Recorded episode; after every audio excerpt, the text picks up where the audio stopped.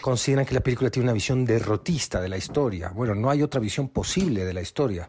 Las Malvinas fue una derrota en todo sentido.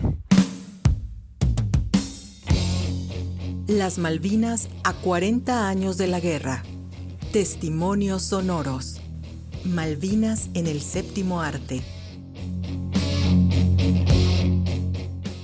En 1982, Edgardo Esteban vivió el infierno de la guerra en Malvinas.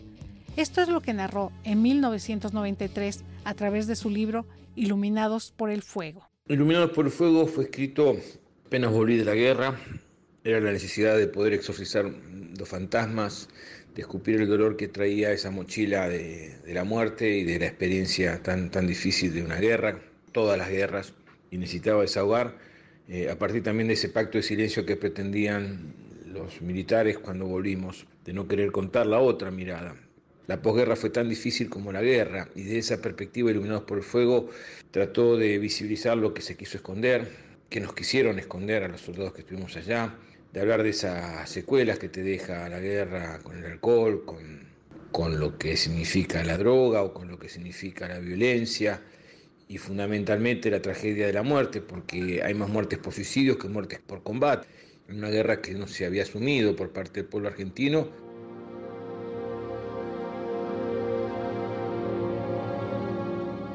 Stanley Kubrick dice que si puede ser escrito o pensado, puede ser filmado.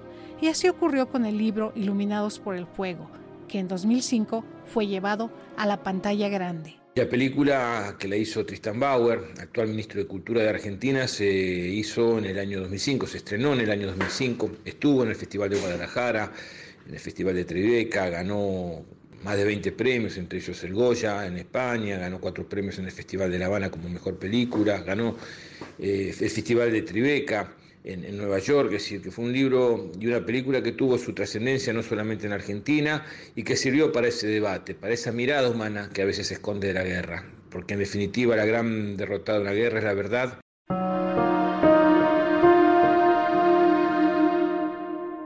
En la filmografía argentina sobre la Guerra de las Malvinas existen obras como Soldado Argentino, solo conocido por Dios, Pozo de Zorro, Deuda Interna, los chicos de la guerra, Obediencia de vida y Locos de la bandera, entre otras cintas.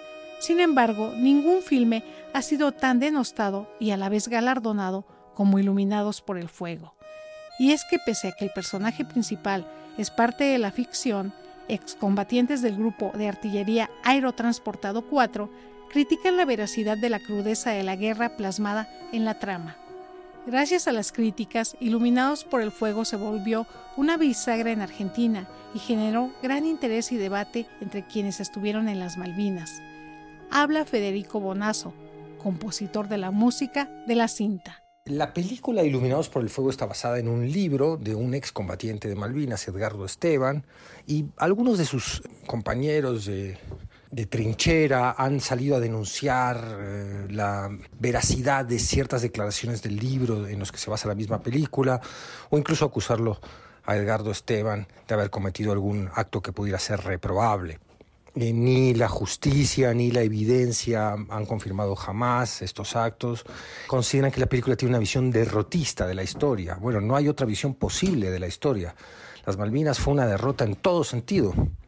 Fue una derrota militar, fue una derrota política y fue una derrota para la dictadura militar eh, argentina. Sin embargo, la película rescata el valor de aquellos que fueron a pelear legítimamente creyendo que defendían a la patria.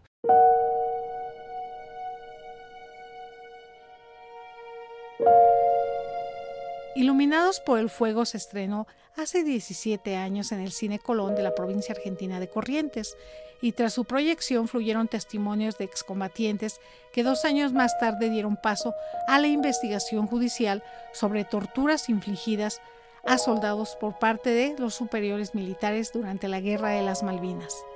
A 40 años de la gesta en el Atlántico Sur, el tema de las islas sigue siendo doloroso. Es una palabra que encierra la historia triste del colonialismo y el avasallamiento de las naciones poderosas sobre nuestro continente. Es decir, es una palabra que a un tiempo contiene tristeza y dignidad.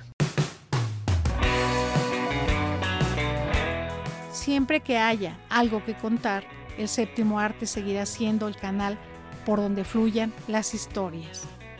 Para Pulso de Radio Educación, Josefina Mulato.